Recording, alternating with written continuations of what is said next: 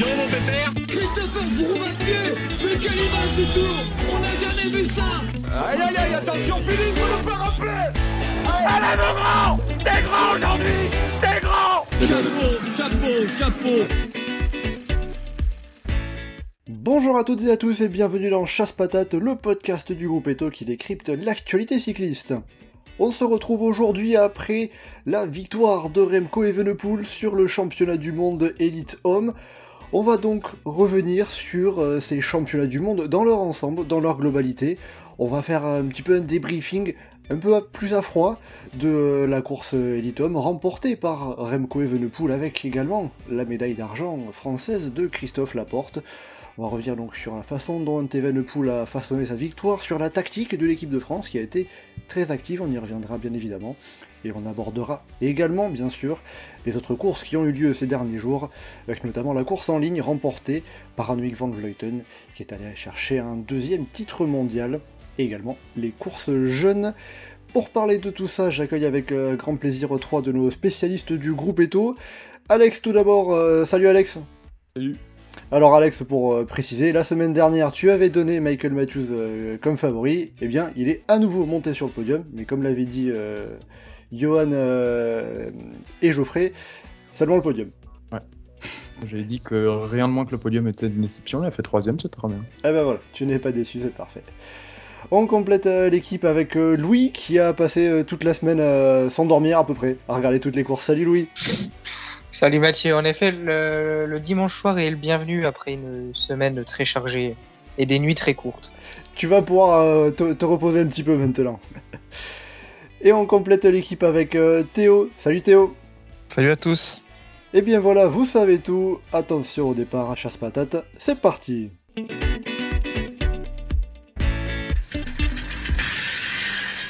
On va donc, euh, pour commencer, parler bien évidemment de la course en ligne élite homme remportée par euh, Remco Evenepoel, qui a fait euh, un raid solitaire de 25 km après être, être sorti du peloton à 5 tours de l'arrivée à peu près, euh, dans un groupe lancé par euh, Quentin Paché, en station du Mount Pleasant. Il s'est ensuite isolé avec d'abord Alexei Lutsenko avant de finir tout seul sur les deux derniers tours euh, du circuit. Il finit avec 2 minutes 21. C'est une avance très importante pour un championnat du monde. C'est l'avance la plus importante depuis 1968. C'était Vittorio Adorni qui s'était imposé en cette année-là. C'est vous dire donc l'importance de l'avance prise par Remco Evenepoel euh, ce dimanche. Euh, alors donc, Remco Evenepoel, euh, j'ai évoqué rapidement l'effet de course, la façon dont il est sorti du peloton, dont il s'est échappé pour finir en solitaire. Notamment sur la partie où il se retrouve dans ce groupe très conséquent lancé par l'équipe de France et Quentin Paché à 4 tours et demi de l'arrivée. Partir de là, pour lui, c'était plus ou moins le scénario de course parfait, non? Ouais, bah il a il a bien joué, il a bien joué le coup en fait. Il était bien placé au moment où il y a la cassure, enfin le forcing qui a été fait.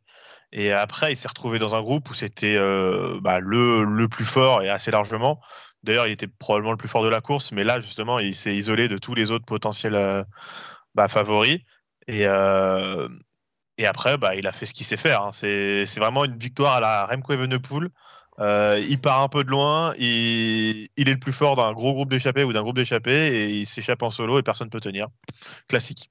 C'est sa spécialité un peu, ouais. Ouais, c'est il est trop fort pour ça. Euh, Louis, Alex, euh, qu'est-ce que vous en avez pensé de, de- des faits de course par rapport à Remco Evenepoel dont il a su en profiter? Ouais, il, est- il était juste trop fort, quoi. Hein, il, Evenpool a fait du Evenpool, on- j'ai envie de dire. Gars, il était juste surpuissant, il a fait, il a fait, euh, il a fait sauter la course à, à différents endroits. Il a explosé Lutsenko euh, à très, très très loin de la ligne, et ensuite il était, enfin, il était juste trop fort. C'est une démonstration, tout simplement. Est-ce que tu penses, euh, comme Thomas Vauclair, que peu importe les scénarios de course, peu importe comment ça se serait passé, Evenpool aurait quoi qu'il arrive gagné? Peut-être pas quoi qu'il arrive, mais j'ai du mal à voir un scénario de course où il ne gagne pas juste, à- juste avec euh, l'énorme euh, l'énorme performance qu'il a réalisée. Moi, je vois quand même un scénario où il gagne pas, quand même.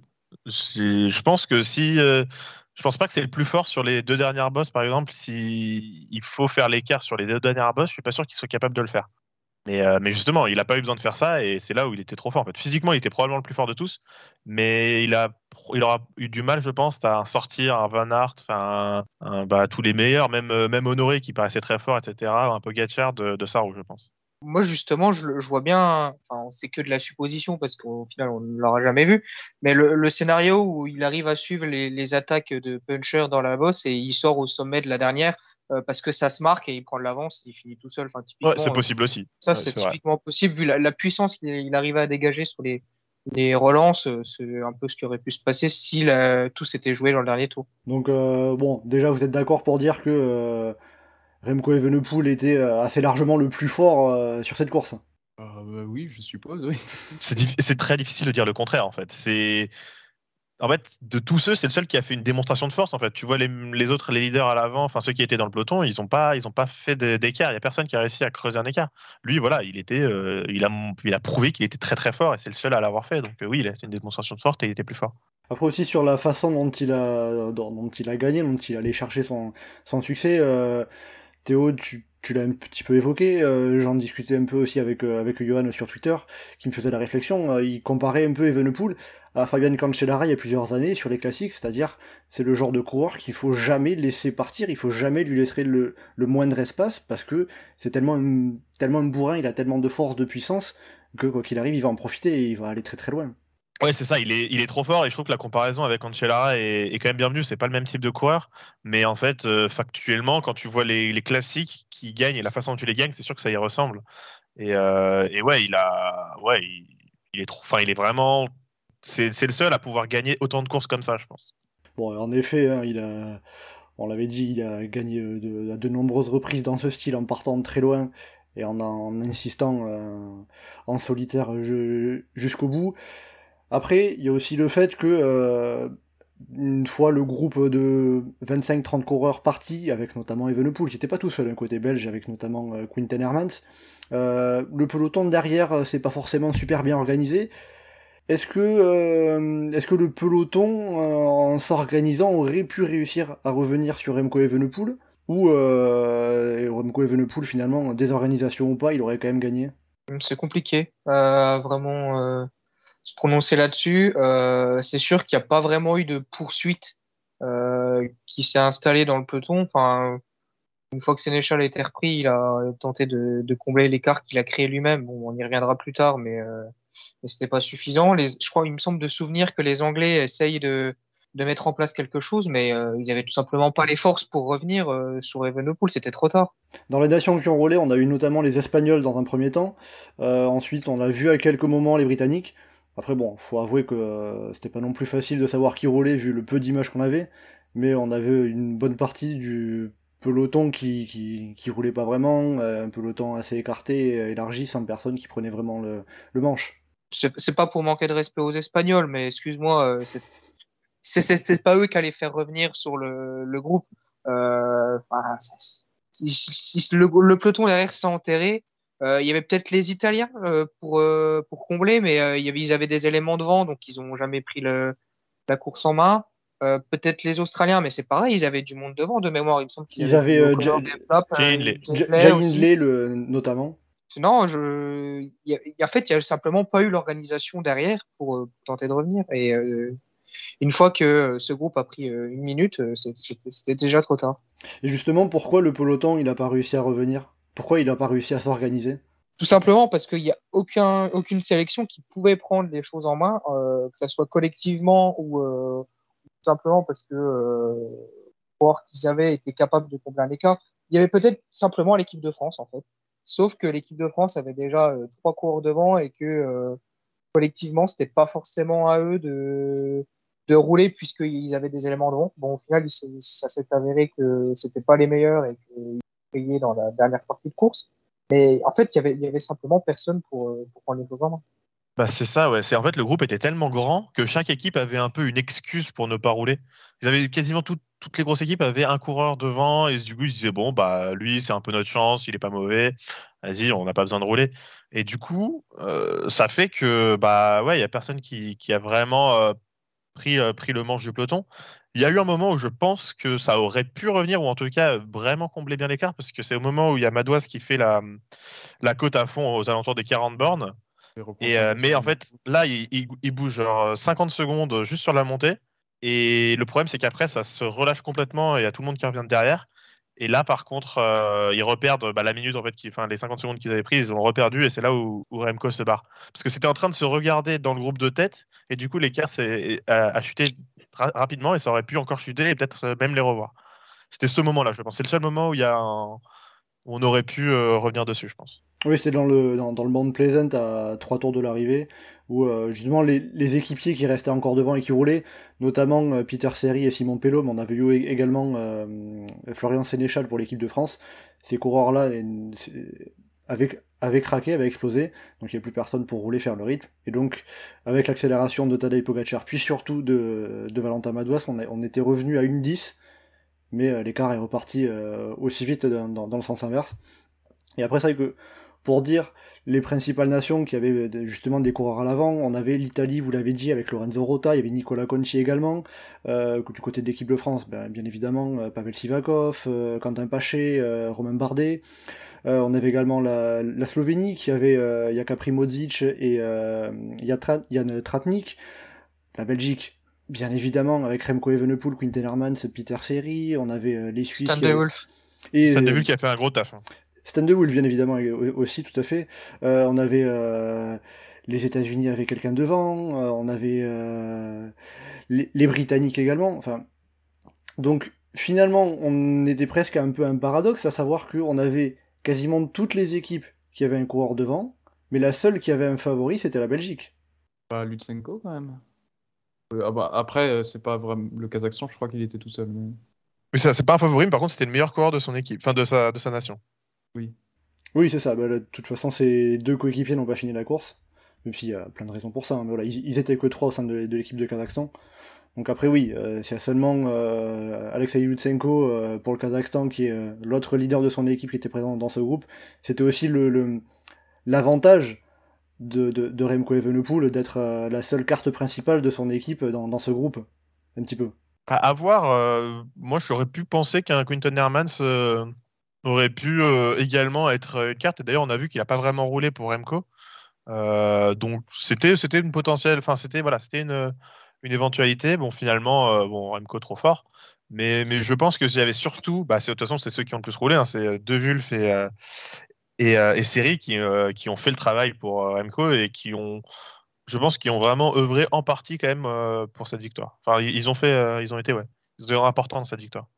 Et alors justement, bon, outre le fait de dire que Remco Evenepoel était le, le, le seul favori, leader à peu près présent dans, ce groupe de tête, pourquoi est-ce qu'il s'est retrouvé seul, seul Cador à l'avant C'était à plus de 70 km de l'arrivée, mais quand même, Remco Evenepoel l'a dit lui-même en, interview après course, euh, il y avait une répartition des rôles entre lui et Wout van Aert.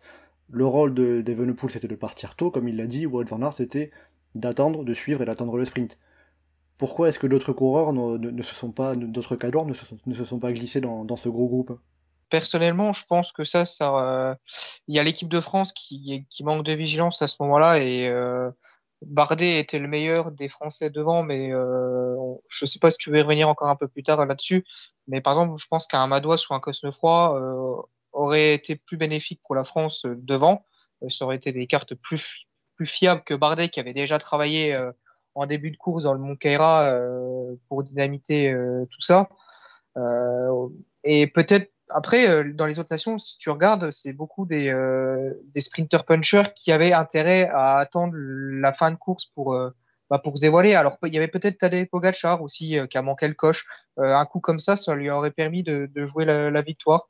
Mais il, est, il était certainement mal placé et il a loupé le coup.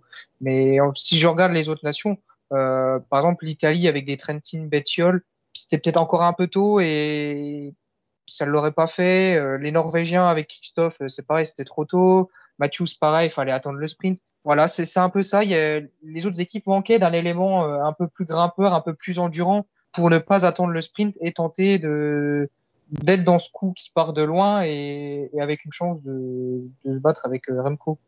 Bon, donc c'était surtout euh, une de, de, de situations qui n'avaient pas finalement tant de, de, leaders qui avaient intérêt à miser sur ce style de course à anticiper très loin. Donc. Ouais, c'est ça. C'est ça, c'est une histoire de, de composition d'équipe, je pense. Voilà. Euh, allez, à la limite, l'Espagne, par exemple, avec un Solaire, aurait eu intérêt de le placer dans le groupe-là et de pas attendre le sprint avec un Garcia Cortina, bon, qui prend une 11e place qui restera anecdotique par rapport aux résultats.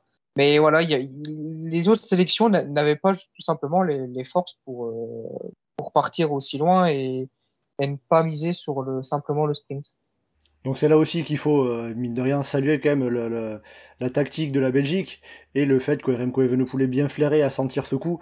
Euh, il y avait eu pas mal de critiques en Belgique après euh, la, la, tactique employée l'année dernière. Là, cette année, ça a été beaucoup plus efficace, on peut le dire. Et puis en plus, avec ce, ce numéro physique de Remco Evenepoel. Et justement, euh, concernant Remco Evenepoel, donc qu'est-ce qu'on va le plus retenir euh, Sa démonstration physique, le, le fait de sentir tactiquement que c'est le bon coup à prendre pour anticiper euh, Qu'est-ce que vous diriez Qu'est-ce que vous diriez de la performance du Belge? Tout quand même. Enfin, c'est un tout au final. C'est l'intelligence de course de, de, partir à ce moment-là. Euh, la gestion de son effort, qui au final été très très très très bonne, et juste la, pure performance physique euh, du fait de, ses attaques répétées et de son, de son gros numéro avec Lutsenko, puis ensuite en solitaire. C'est dur de ne pas prendre en compte toutes les circonstances de course quand on parle de, la performance d'Evenpool. Et puis en plus, ça vient euh, clore une saison incroyable pour le, pour le Belge, qui avait notamment remporté euh, Liège-Bastogne-Liège, euh, la Classique à Saint-Sébastien, euh, le Tour d'Espagne et maintenant donc championnat du monde. bon, comme il le disait lui-même, compliqué de faire mieux dans une saison. Quoi. Un monument Grand Tour championnat du monde, je sais pas depuis quand ça date qu'un quoi et en effet autant, mais ça va pas, ça va pas être hier. En tout cas, le fait de remporter Vuelta et championnat du monde la même année, c'est inédit. Donc déjà, c'est performance historique à ce titre, et le premier à le faire. Et puis également, il me semble que euh, sur une carrière, il est le deuxième coureur euh, après euh, Greg LeMond à avoir été champion du monde junior et champion du monde élite également. Théo, Louis, quelque chose à rajouter sur la performance de, de Remco Evenepoel? Non, moi je suis plutôt d'accord avec Alex. Hein, c'est quand même un tout. C'est une victoire globale. Genre, peut-être si je devais retenir un truc, c'est con à dire, mais je pense que c'est peut-être l'écart qu'il a quand même avec le second. 2 euh, minutes 20, c'est quand même euh, pas souvent qu'on voit ça dans un championnat du monde, voire euh, rarement. Tu avais dit, c'était, je sais plus, 1950. 68 la dernière fois. 68, 68. Donc voilà, quoi. C'est, c'est pas tous les jours, comme, comme je viens de dire. Donc ouais, c'est costaud et ouais, non, rien d'autre à dire. C'est costaud et on va dire que ça correspond bien au coureur qui est Remco Evenepoel. Ouais, clairement. À présent, on va parler de l'équipe de France. Euh, vous avez commencé à évoquer le sujet, l'équipe de France euh, qui a été assez active, euh, déjà ne serait-ce que en lançant des premières attaques dans l'ascension du Mount Keira avec Pavel Sivakov, avec Romain Bardet, alors qu'on était quand même à bien plus de 200 km de l'arrivée. Ensuite, c'est l'équipe de France également qui relance le coup où se glisse Remco Evenepoel pour la victoire avec l'accélération de Quentin Paché à 75 km de l'arrivée, qui revient ensuite sur l'échappée. Euh, mais finalement, euh, il n'y a pas la victoire, puisque c'est Remco Evenepoel, et ça finit par euh, avoir cette médaille d'argent un peu surprise, parce que avec le scénario qu'on avait au, sommet du dernier passage du Mont Pleasant, on s'attendait pas à voir le peloton revenir, mais donc médaille d'argent pour, pour Christophe Laporte. Si on revient sur euh, la tactique qu'a mis en place Thomas Vauclair au sein de l'équipe de France, et le fait d'avoir justement lancé ce groupe de 25-30 euh, coureurs où il y avait Remco Evenepoel, est-ce qu'on peut dire d'une certaine manière peut-être que euh, l'équipe de France a été pris à son propre piège en lançant cette offensive? Moi, personnellement, d'abord, j'ai juste pas envie de leur jeter la pierre. J'ai vu pas mal de, trucs négatifs. Moi, je, trouve que c'est en fait, c'est la seule équipe qui a vraiment tenté des trucs dans cette, euh, dans cette course pour essayer que la Belgique ne gagne pas, parce qu'à la base, c'était quand même Van Aert le favori. Et du coup, j'ai pas envie de leur jeter la pierre. Donc, oui, ils ont tenté un coup. Bon, euh, ce que. Euh, ce que Vauclair a dit, et c'était vrai, c'est qu'il ne pas à ce qu'il y ait autant de monde qui suivent, dont Evenepoel. Et c'était là le problème, c'est qu'en fait, s'il y avait Evenepoel, un coureur comme Evenepoel, il aurait fallu mettre un, euh, un Madois ou un Cosnefroy dans, dans l'histoire. Bon, bah ils l'ont pas fait, mais franchement, je peux pas, pas envie de leur jeter la pierre, pas envie de leur dire que c'était pas bien. justement, je trouve qu'ils ont très bien couru avec des erreurs par moment, mais en règle générale, je trouve que l'esprit était bon et moi je, moi je suis pour des, enfin, des, des consignes de, des courses comme ça. Louis Alex, euh, vous êtes, euh, vous retenez pas le négatif, vous êtes pas négatif comme de la même manière que Théo? On est Ouais. un peu obligé de retenir le négatif quand même, j'ai l'impression, parce que c'est quand même le gros point noir. En fait, c'est la tactique de, l'équipe de France. Moi, je suis d'accord, c'est qu'elle a été bonne, c'est que c'était une équipe qui a tenté, qui a tenté des trucs. C'est pas comme euh, d'autres équipes qui étaient là, ouais, non, on va rien faire. Au final, on va juste attendre. Ça, aurait été ra- rapidement très chiant.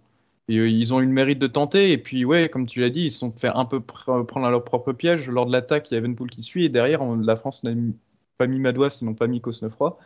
C'est vrai qu'on peut leur en vouloir un tout petit peu. Mais euh, bon, c'est- je suis assez d'accord sur le fait que pour moi, c'est pas très rédhibitoire dans le sens où ils ont tenté et ils ont tenté tout le long. Ils ont, ils ont même tenté une fois qu'ils se sont rendus compte, ah oui, merde, on s'est fait piéger. Bah, on va, on va juste pas se morfondre et on va tenter de revenir. euh, On va tenter de jouer la carte la porte. euh, Bon, on, on va, on va faire de notre mieux. Madouas, il va rouler. Madouas a repris 50 secondes d'un coup. Ils ont ramené le sprint. Enfin, l'équipe de France a fait une très belle performance. Ils ont été actifs tout au long de, tout au long des championnats du monde. Et je pense que au-delà de la déception qu'il n'y ait pas eu de victoire, je pense que la, deuxième place, compte tenu des circonstances de course, elle, est quand même excellente. Et après, justement, vous parlez du fait que, euh, avec euh, Remco Evenepoel dans, dans ce gros groupe, euh, ça aurait été intéressant d'avoir un Cosnefroy, un Madouas ou même un Alaphilippe, comme disait Vauclair. Est-ce que ces coureurs-là auraient réussi à suivre Evenepoel euh, sur le plat déjà, au moment de son attaque? Euh, sur le plat, je sais pas, mais en tout cas, euh, déjà, faut revenir à, à la base, c'est que si on a un Cosnefroy ou un Alaphilippe qui suit le groupe Evenepoel, je pense que derrière la réaction du peloton n'est pas du tout la même et ça aurait couru sur les Français et finalement, je pense que le, groupe ne serait même pas parti. Mais ça, je crois que le Vauclair l'a dit d'ailleurs dans sa réaction, c'est que on a beau refaire le film de la course, euh, ok, on aurait peut-être mieux fait de mettre euh, Cosnefroy. Moi, à titre personnel, je pense que c'était Madouas à caser dans le groupe. Et euh, parce que c'était un coureur qui était encore préservé à ce moment-là et qui est endurant, capable de suivre euh, Evenepoel sur un long effort. Enfin, peut-être par exemple plus longtemps que ce qu'a fait Lutsenko au moment où Evenepoel part. Mais, euh, mais à la Philippe ou Cosnefroy, ça aurait été difficile de les, de les caser. Mais, mais on peut raisonner de la même façon avec Evenepoel. C'est pourquoi aucune équipe n'a réagi. Tout simplement, bah, déjà parce que la France était trop représentée devant et euh, personne n'a contrôlé. Mais euh, voilà, on peut refaire le film du scénario euh, plein de fois. Moi, je suis super fier du comportement de, nos corps. Depuis que Vauclair est en place, j'ai jamais pris autant de plaisir à, suivre l'équipe de France sur les, compétitions internationales. Alors peut-être que les coureurs sont meilleurs qu'il y a dix ans, ça c'est clair, mais au niveau tactique, on est acteur. Le bilan comptable de, Vauclair à la tête de la sélection, il est, excellent. Il y a très peu de ratés. Et honnêtement, voilà, les, les coureurs, ils ont rien lâché. En tout cas, nos Français, ils ont fait la course de, du monde Keira euh, jusqu'à la fin, même au moment où on pensait que c'était mort. Euh, moi, j'y croyais absolument plus. Je me dis même, on mettrait aucun mec dans le top 10 alors qu'on a été acteur de la course. Euh, voilà, ça reflète pas forcément le résultat. Puis finalement, euh, les, les, les, mecs n'ont rien lâché jusqu'au bout. Euh, Cosnefroy, euh, d'après ce que, ce que j'ai compris, parce qu'on l'a pas totalement vu, mais il a été, euh, ils ont été énormes avec Madouas pour, euh, mettre la porte dans de bonnes conditions pour le sprint. C'est le symbole de cette équipe qui n'a rien lâché et qui vient chercher une médaille d'argent qui est un lot de consolation, mais euh, qui vient quand même récompenser euh, la belle course collective, certes avec des erreurs, mais une belle équipe de France et, euh, et ça laisse de bons présages pour les, les, prochaines éditions où on va arriver avec le, le couteau entre les dents et, et l'envie de, de, prendre une certaine revanche sur, euh, sur cette défaite, euh, une défaite voilà contrastée parce que euh, peut-être qu'on aurait pu faire mieux, mais en même temps on tombe sur un élément tellement fort que qu'est Remco Evenepoel que finalement voilà on peut pas avoir trop de regrets. Donc vous n'êtes pas, pas négatif, il y a plus de positif dans le fait que l'équipe de France a été euh, actrice de, de, de, cette course, euh, comme euh, depuis que Thomas Vauclair euh, est en place à peu près. Et aussi de rejoindre un peu ce que dit par exemple euh, Christophe Laporte, de fait que ben, finalement on peut pas gagner à tous les coups. quoi. C'est un peu ça. Trop, ça serait trop simple si on pouvait gagner à tous les coups. Euh, ça serait PCM évidemment. en partie, ouais, ça, serait, ça serait PCM en, en, mode facile, quoi. Ouais, voilà, c'est ça. PCM en mode facile, tu prends la France, c'est sûr que tu gagnes à tous les coups. Mais, euh, mais non, en vrai, oui, bah, c'est une évidence, mais en même temps, c'est la vérité. Et, et je trouve qu'il faut, ouais, il faut plus retenir la façon dont on, dont on a couru et le fait que ça, franchement, moi, je salue ça. Surtout, en fait, ce que je salue, c'est surtout le contraste par rapport aux autres équipes, en fait. C'est que c'est la seule équipe à avoir vraiment couru en fait. C'est les autres, ils ont, je les ai jamais quasiment rien vu faire quoi. À part des petites individualités de temps à autre, en termes d'équipe, je l'ai pas vu quoi. Et je trouve ça, enfin un peu, euh... je trouve ça super surprenant. Sur un champion du monde en général, ça tente des trucs, etc. Là, non. Bah, pour le coup, je, je comprends l'aspect surprenant du contraste, mais quand on regarde la, composition des équipes avant la course, euh, évidemment que la France et la Belgique, elles, se dégageaient déjà par le, la force collective de, de, ces deux sélections. Mais c'est vrai que je, je suis d'accord avec toi qu'il y a des équipes bah, qui n'ont tout simplement pas pesé Bah, sur la course. En vrai, moi, les- la Grande-Bretagne, j'en attendais pas mal. Et, Ouais, c'est- euh, c'est vrai. Bon, la Hollande aussi, mais bon, ils ont perdu Van Der Poel, donc c'est encore autre chose. Mais la- les, en fait, les, avec tellement de bourrins et de trucs, euh, je sais pas, les, Italien aussi. ouais, mais les, Trentin Bettiol avec des, des sacrés gaziers derrière, hein, t'attendais qu'il fasse la course pour euh, essayer d'avoir un truc groupé au sprint. À la place, on a juste vu Rota qui a fait son attaque et qui a été pressenti pour une médaille pendant un long moment, mais sinon. Bah, le problème, c'est que Trentin Bettiol s'est battu par les autres sprinters qui sont meilleurs en, en- sur les sur les sur les sur les côtes en fait. Donc euh, c'est, je sais pas. Moi, j'attendais pas grand chose de l'Italie, sincèrement. Pour, pour l'Italie, il manquait un Nibali à l'ancienne qui aurait été euh, vraiment un coursier euh, qui saute dans les coups et, et qui dynamite les courses. D'ailleurs, je crois sur les championnats du monde, euh, c'était souvent un acteur de course euh, sur des profils vallonnés. Ça manquait d'un coureur comme ça pour vraiment les voir plus acteurs de la course. Mais perso, on a parlé des autres nations. Il y a l'Australie qui a fait une super course également. Euh, et justement, la troisième place de Matthews vient récompenser à domicile euh, une belle course des Australiens. On a vu du O'Connor, du Inlay, du Plap aller Oui, dans les coups. Pour le coup, eux, pour le coup, la troisième place de Matthews est totalement méritée au niveau collectif. Et euh, je suis content pour eux. euh, ça leur fait euh, un beau symbole de, de la réussite de l'événement et de leur course. Donc, euh, bon, si on doit résumer su- pour euh, ce qu'il s'est passé du côté de l'équipe de France, on va dire que la tactique de vouloir euh, mettre le bordel, euh, on en parlait déjà la semaine dernière, euh, Johan, Geoffrey, Alex nous disaient que bah, finalement l'équipe de France est à peu près la seule équipe ou l'équipe la plus à même d'attaquer, de, foutre le boxon. C'est ce qu'on a vu plus ou moins. La, tactique sur ce plan-là était la bonne et la seule erreur c'est de ne pas avoir été suffisamment vigilant, réactif, comme le disait Thomas Vauclair, au moment où Remco Evenepoel se glisse dans le groupe lancé par Quentin Paché. Ouais, si, si je peux juste revenir sur un, un moment de la course, c'est le justement l'offensive dans le dans le monde Keira euh, avec un Armira et Sivakov, Bardet euh, super actif. Il me semble que Paché prend également le bon coup.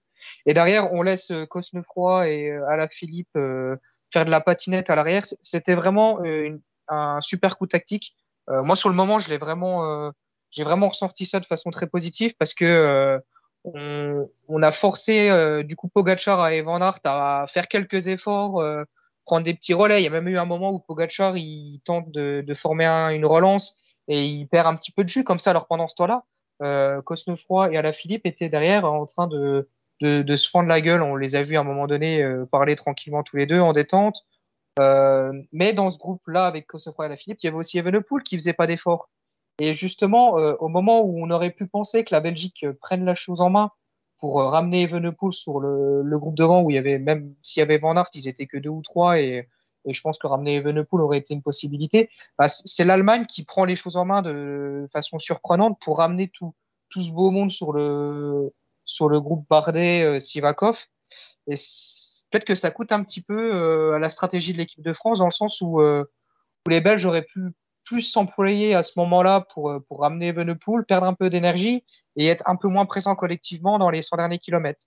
Mais voilà, c'est la course, euh, les intérêts des, des nations sont différents et, euh, et voilà, en tout cas, l'idée était super bonne et, euh, c'est juste que voilà, au lieu que ce, que ce moment où euh, on a un petit coup d'avance pour le groupe Bardet, ça dure euh, 100, euh, 120 km, ça a duré euh, 40 km peut-être, je sais plus exactement. Oui, ça a été une, euh, une attaque avec euh, justement, notamment côté Belgique, on avait Wout van Aert et euh, Peter Seri qui étaient dans, ce groupe, avec côté français Valentin Madouas, Pavel Sivakov, Bruno Armirail, Quentin Paché et Romain Bardet, avec certains coureurs qui se sont dé- détachés, notamment Pavel Sivakov, Ben O'Connor également, et qui ont rejoint l'échappée euh, matinale qui était partie en, début de course, et le reste de ce groupe qui a été repris par le peloton. Alors c'est vrai que justement par rapport au, relais de, l'Allemagne, euh, j'avais lu un message sur le, forum du groupe Eto qui disait ben, finalement l'Allemagne, euh, ben, si les équipiers allemands ils roulent pas maintenant, ils vont rien faire de la course, donc il y a aussi peut-être ça, peut être éventuellement l'explication avec euh, Georg Zimmermann qui était la, la principale carte, qui a été victime d'une chute et donc qui n'a pas pu défendre ses chances. Et donc c'est vrai que en imaginant que l'Allemagne ne vienne pas rouler, la situation aurait été tout autre et euh, la France aurait peut-être eu encore un avantage euh, encore plus conséquent. Mais bon, comme tu le dis, euh, c'est la course, c'est l'effet de course, il faut s'adapter. et d'ailleurs, justement, le fait, aussi un point important, sur ces championnats du monde, on n'a pas d'oreillettes, ça fait plusieurs années qu'on n'a plus les oreillettes sur les mondiaux. Les Français vous avez trouvé qu'ils se sont bien adaptés justement par rapport à cette situation, puisqu'il faut euh, finalement prendre les décisions un peu par soi-même, en discutant avec les coéquipiers, et on n'a pas Thomas Vauclair qui dit euh, Ah, tu fais ça, tu fais ça, y a, la situation de course est comme ça. Comment, euh, comment vous les avez trouvés sans ces oreillettes? Je, je sais, en fait, j'aurais tendance à dire que c'est surtout le, le, briefing de base et l'approche de course de Vauclair qui était, je pense, bien préparé. Et après, bah, quand voilà, il leur a dit à peu près quoi faire, je pense qu'ils ont suivi ces, instructions-là et après, bah, ils, ont l'habitude de courir, donc ils, se sont démerdés entre eux. Mais ils ont pas, moi, ils m'ont pas paru euh, particulièrement genre brillants dans leur prise de décision quoi que ce soit. Mais juste, euh, en fait, ils, voilà, il y a le collectif, ils ont joué avec le collectif et ça s'est bien passé. Mais, euh, mais ouais, ouais, moi j'ai trouvé ça, on va dire quelconque, même si c'est méchant de dire quelconque. Mais voilà, sans, j'ai pas noté une, une, une, prise de décision vraiment intéressante, quoi. Bon, et donc pour conclure euh, sur l'équipe de France, on va dire que, d'après ce que j'en conclus, le bilan est quand même bon avec cette médaille d'argent de Christophe Laporte. Ouais, c'est ça. Bah, en fait, oui, il faut quand même préciser qu'on avait quand même eu beaucoup de chance hein, pour avoir la médaille d'argent. Parce que euh, s'il y avait les quatre de devant, euh, ils faisaient pas des conneries, jamais on l'avait. Hein. Mais, mais tant mieux, hein, tant mieux, tant mieux. Et ça, ça, ça nous récompense. Mais, mais clairement, ça, ça, aurait dû, entre guillemets, se jouer pour la sixième place. Justement, pour revenir sur la question des oreillettes, euh, peut-être qu'avec les oreillettes, euh, Sénéchal n'aurait pas fait le, fameux relais euh, qui pose question pour certains et qui permet de, prendre énormément de, marge et, voilà, tout, simplement, il n'y aurait peut-être pas eu ce moment-là, mais avec les oreillettes, jamais les, quatre devant se regardent comme ça et, laissent revenir le peloton derrière, euh, on les aura avertis que non, non, faut pas se regarder, euh, faut continuer. Euh, mais simplement, ils n'avaient pas les écarts, je pense. Enfin, de pas assez récent pour se rendre compte que ouais, le peloton, il revient à fort derrière et va les avaler tout cru s'il s'arrête à 1500 mètres, ce qui était une erreur absolument grotesque de leur part. donc d'un côté, l'oreillette, enfin, il y a du plus, il y a du moins dans, dans ce que ça aurait pu apporter bénéfiquement à l'équipe de France. Euh, c'est la course, c'est ce format-là qu'on que moi, à titre personnel, j'aime beaucoup. Euh, moi, je suis plutôt militant pour enlever les oreillettes. Euh, bon, il y a plein d'autres raisons, hein, hormis l'aspect tactique. Mais, mais voilà, c'est le format de course, c'est comme ça. quand il n'y a pas les oreillettes, c'est moins calculé. c'est plus dur d'être tout, à fait juste sur, sur 250 km. Donc, des fois, il y a des petites erreurs, c'est comme ça. Je trouve qu'au-delà, la réaction du public envers l'équipe de France a été extrêmement dure. Je vois notamment les réactions sur les réseaux sociaux euh, où Sénéchal et Bardet s'en prennent plein la figure. Tu as l'impression qu'ils sont limite à eux deux responsables pour la montée du RN en France à ce, stade. C'était assez incroyable. Je suis là, oh, les gars, un, peu de calme. en plus, ça s'inventait des scénarios, genre, ouais, je sais que Bardet a demandé à Sénéchal de rouler parce qu'il a un ego démesuré t'en sais rien. c'est incroyable. La réaction était vraiment démesurée. J'ai été assez choqué là-dessus. C'est vrai qu'il peut y avoir des, questions à se demander est-ce que euh, Sénéchal n'aurait pas dû euh, ne pas rouler? Mais j'ai envie de dire, après, euh, moi sur le moment, je me suis dit c'est le bon coup, il faut en profiter, et puis il y a l'écart qui est pas non plus très important, ça va fatiguer Remco Evenepoel, a posteriori c'est pas le cas, Thomas Vauclair a été extrêmement lucide là-dessus, et là-dessus vraiment, je, lui tire mon chapeau de manière incroyable. Donc euh, voilà, c'est toujours compliqué, et encore plus les réactions à chaud, ça fait beaucoup de mal. Je pense que sur le moment, les coureurs, les coureurs de l'équipe de France devaient se, se dire que bah, c'était le meilleur show à faire. Alors, euh, ça n'a pas été le cas, mais euh, faut pas être trop virulent, comme tu le dis. Il y a des, des messages, c'est, c'est catastrophique un peu, quoi. C'est ça, faut pas trop euh, truc parce que dans le, dans le feu de l'action, moi par exemple, je, quand j'ai vu Madouas qui, qui était en train de, de, faire le forcing pour revenir, je comprenais pas. J'étais en mode oh, c'est bizarre, etc. Alors que bah, dans l'absolu, c'était vraiment la meilleure chose à faire quand tu prends un peu de recul. Donc il y a, y a, vraiment y a le ressenti dans le feu de l'action où tu peux faire des erreurs et tout le monde en fait. C'est bah, malheureux, mais c'est normal. Et euh, t'as les voilà, t'en as qui t'as des actions qui cette fois sont, sont bonnes. C'est c'est pas faut accepter qu'il y ait des erreurs. Il y en a, hein. c'est pas parfait ce qu'on a fait, mais il faut les accepter. Et ça rejoint euh, ce que disait Christophe Laporte, on ne peut pas gagner à tous les coups. Mais bon, au final, au final, on repart quand même avec une médaille d'argent. C'est quand même. ça. Si on peut faire premier ou deuxième à tous les coups, ça me va. Hein. bah, disons que c'est quand même euh, la quatrième médaille en 5 ans, sachant que si on regarde euh, de 1998 à 2017, on avait eu deux médailles de bronze. Le bilan est quand même pas trop mal ces dernières années. Bah, justement, euh, la dernière fois que les, championnats du monde euh, étaient venus en Australie, c'était en 2010, si je me trompe pas, euh, avec la victoire de, de quand Romain Feillu finit 7 ou 8e, dixième. c'est 10e. 10 pardon. non, ça doit être Arashiro qui va finir 8e. 9e Arashiro. Voilà. Derrière le grand Hassan, Hassan Bazayev, évidemment. Mais, mais voilà, faut pas, faut, pas oublier d'où l'on vient et justement, euh, on doit prendre du plaisir à voir cette équipe de France super offensive, euh, avec des, schémas tactiques de course super intéressants. Euh, c'est vraiment, on peut être fier d'eux honnêtement et de, ce qui a été mis en place par par Fauclair. moi, c'est l'équipe de France que je veux voir et, j'espère que ça sera le cas sur les prochaines éditions. voilà, la prochaine, ça sera en Écosse. Euh, on a eu l'attribution du championnat du monde 2027. Ça, sera, voilà, on a de l'avenir avec, euh, avec de super coureurs qui vont prendre le relais de cette génération. Et euh, j'espère vraiment qu'on va, va continuer dans cette optique. je ne sais pas combien de temps va durer le mandat de Vanclair à la tête de la sélection, mais, mais honnêtement, c'est très très positif ce qu'on voit. En tout cas, c'est sûr que l'équipe de France avec Thomas Vauclair, dans sa façon de courir, on peut dire que ça fait quand même plutôt plaisir à voir.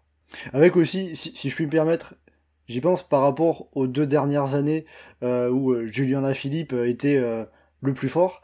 La différence qu'on avait cette année, c'était aussi qu'on n'avait pas un coureur qui était ultra favori comme l'était Julien Lafilippe, on n'avait pas un coureur qui était au-dessus du lot. C'était les Belges qu'on attendait dans ce rôle-là avec Wout van Aert et Remco Evenepoel. Donc de fait, ça rend les possibilités, les situations de course bah, un peu plus compliquées parce que si on n'a pas un coureur qui est au-dessus du reste, il faut jouer davantage tactique. Quelque chose à ajouter? C'est bon. Je pour moi. On a fait le tour. Que au final, euh, quand on pense, enfin moi, les premiers championnats du monde de cyclisme que j'ai regardé, c'était 2013 à Florence. Les Français, enfin, je les ai pas vus de la course. Alors que là, c'est la France qui gère la course, c'est la France qui, qui fait flinguer de partout. Enfin, moi, je suis là, mais les gars. On a, une, on a une excellente équipe, on a une excellente génération, on a des coureurs qui sont offensifs, qui passent à l'attaque, et en plus, il y a des résultats.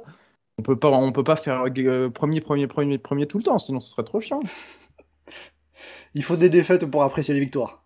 Voilà, exactement.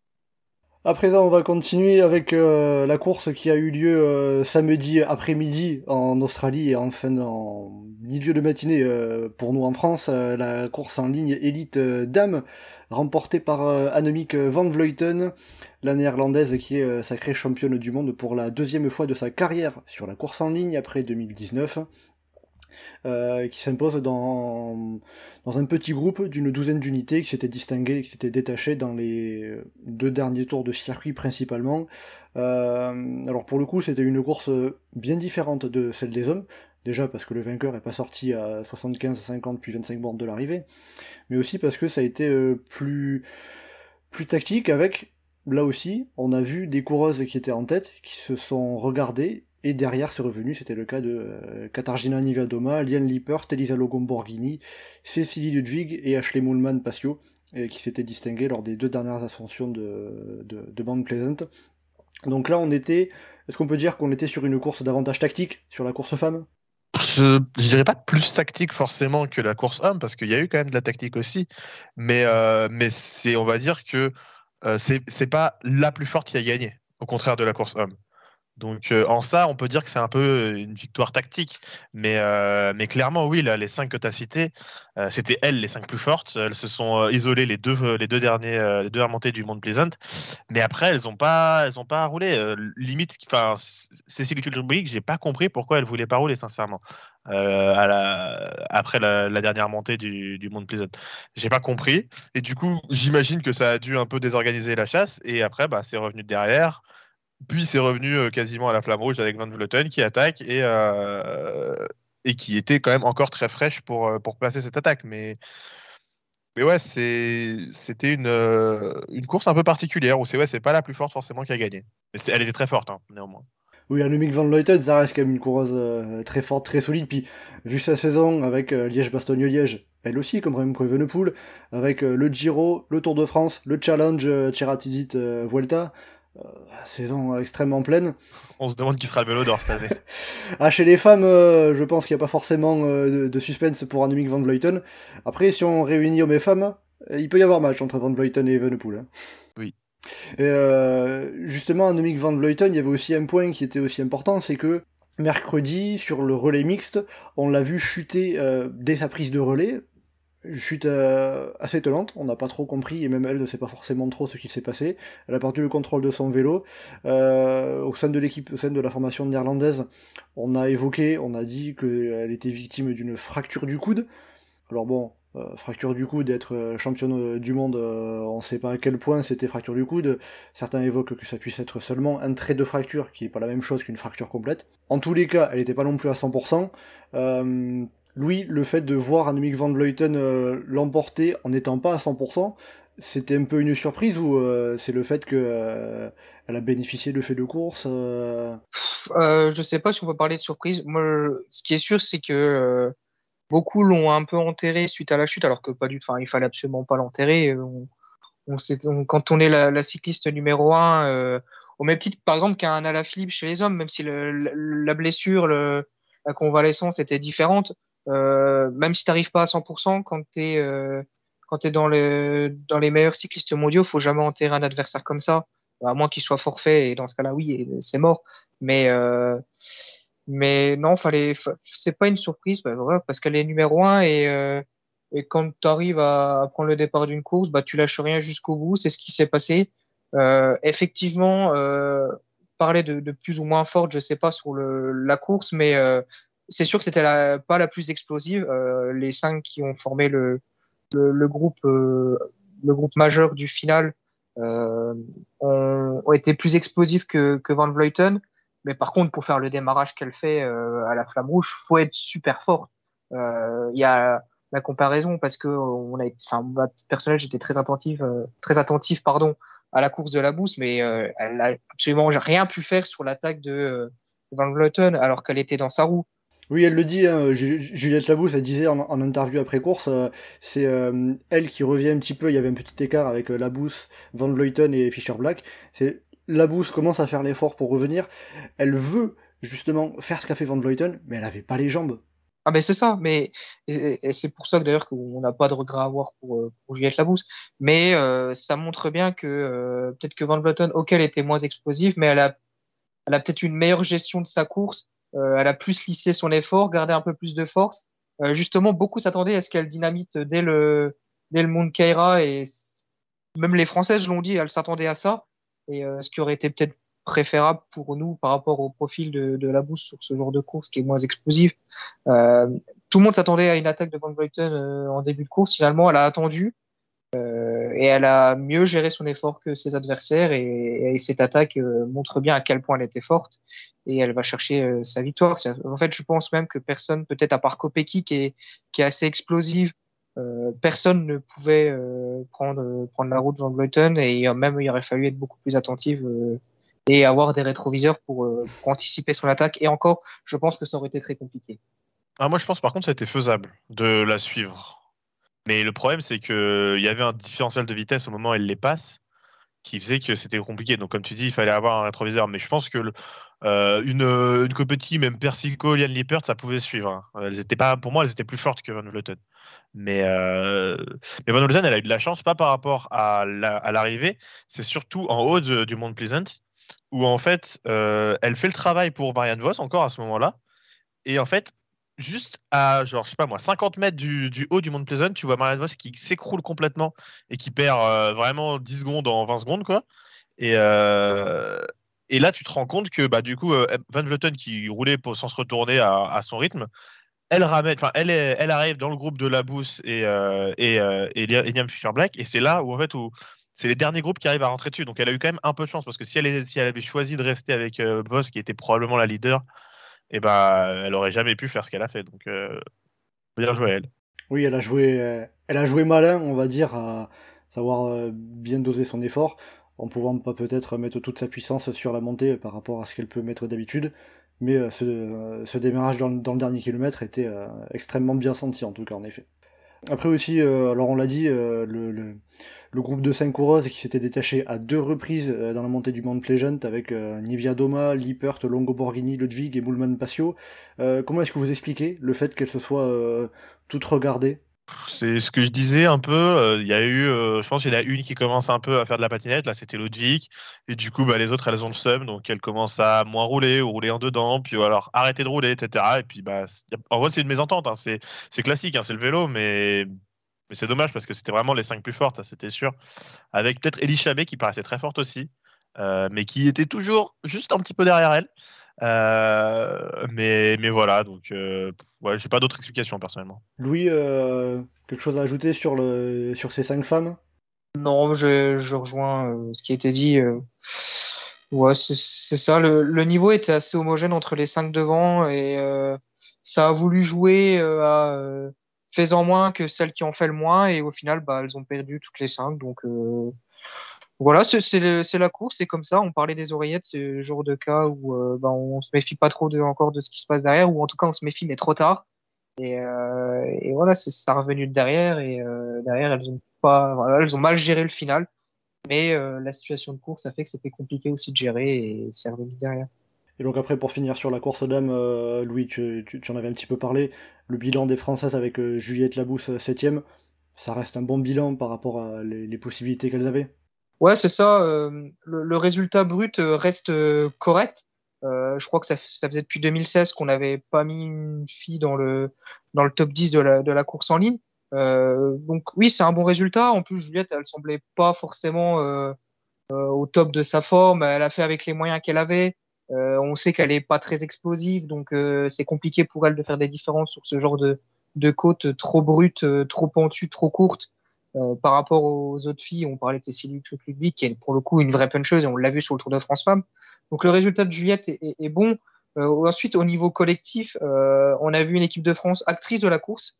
Euh, elles étaient cinq, je crois, pour la première fois depuis assez longtemps, grâce aux bons résultats du cyclisme féminin cette année. Donc on avait un quota de plus par rapport à l'an dernier. Et on a vu des, des filles offensives. On a Elles vu, étaient sept même. Sept, sept, pardon. Oui, oui, c'est ça, sept, pardon. et on a vu du, Aude Biani, Coralie Demey, euh, qui ont été vraiment euh, dans les coups au début.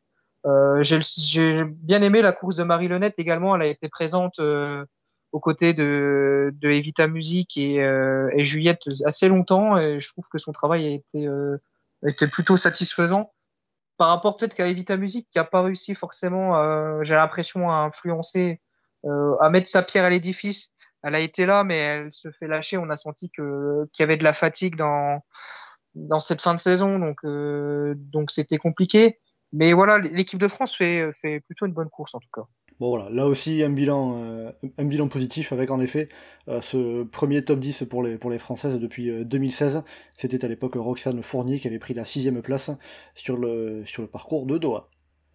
On va terminer en évoquant rapidement également les, courses espoirs et juniors. Alors pour vous euh, donner tous les résultats, on a eu euh, chez les juniors femmes euh, Zoé Backstedt qui a fait un numéro en partant dès le premier tour et s'imposant en solitaire avec deux minutes d'avance sur une française, Églantine Raillet, qui remporte la médaille d'argent. chez les juniors hommes, c'est l'allemand Emile Herzog qui s'est imposé dans un petit sprint à deux face à Antonio Morgado. Chez les espoirs femmes, alors c'était course mélangée avec les élites femmes, on en avait parlé la semaine dernière, c'est euh, Nayam Fischer-Black qui euh, remporte le titre en étant la seule coureuse U23 dans le groupe de tête.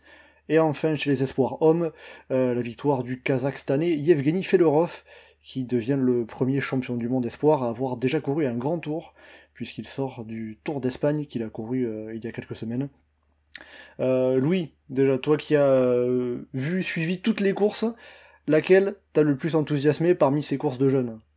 Euh, En fait, j'ai envie de dire euh, forcément euh, la course junior femme parce qu'on a Eglantine Rayet qui va chercher une deuxième place qui récompense sa très bonne course et l'impressionnante démonstration qu'elle a pu montrer dans, le, dans les bosses, notamment dans le, dans le dernier tour où elle a repris un, un paquet de concurrentes qui étaient parties en contre-attaque devant elle Cependant, euh, cette médaille, elle est très belle et, euh, et on a également le cas sur euh, la course espoir homme et junior homme, euh, des petits regrets euh, pour l'équipe de France parce qu'on avait un bon collectif. l'équipe de France, c'est pas sur les trois courses, c'est retrouvée en surnombre dans le final avec que ce soit pour les juniors hommes, Paul Magnier, Thibaut Gruel. chez les espoirs, on avait du Bastien Tronchon, du Romain Grégoire. Et j'ai le, Paul Penouette. Paul Penouette, voilà.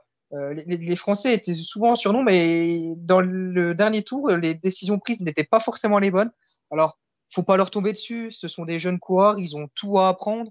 Et honnêtement, je préfère qu'ils se foirent euh, à ce moment-là, euh, dans leurs années de jeunes, que euh, dans dix ans, quand ils seront en train de jouer le, championnat du monde élite. Euh, voilà, ils sont en apprentissage. Euh, c'est sûr, il y a des petits regrets parce qu'il y a des meilleurs résultats à aller chercher que, que par exemple, je crois que Paul Bennett fait septième. Euh, huitième. Thibaut Gruel doit faire huitième. Thibaut Gruel doit faire cinquième, quelque chose comme ça. Paul Magnier quatrième. Paul Magnier, c'est ça. Paul Magnier quatrième. Euh, Google, c'est le plus fort, mais c'est Magnier qui a sprinté. Ouais, ouais c'est ça. Il y a des petits regrets collectifs, même au niveau de la course junior femme. Quand on voit l'impression que dégageait Églantine Rayet, on... c'est dommage que les Françaises qui étaient 5, justement, c'est là où elles étaient 5 et pas, euh, pas dans la course élite. Euh, et c'est dommage qu'elles aient pas un petit peu contrôlé l'écart derrière Backset. Enfin, moi, je, je trouve qu'on avait peut-être quelque chose à faire, mais c'est toujours plus facile à dire après la course. Euh, parce que Backset était quand même assez impressionnante et quand on la voit partir, on se dit qu'elle va écraser tout le monde. Finalement, elle gagne qu'avec 2 10 d'avance, il me semble.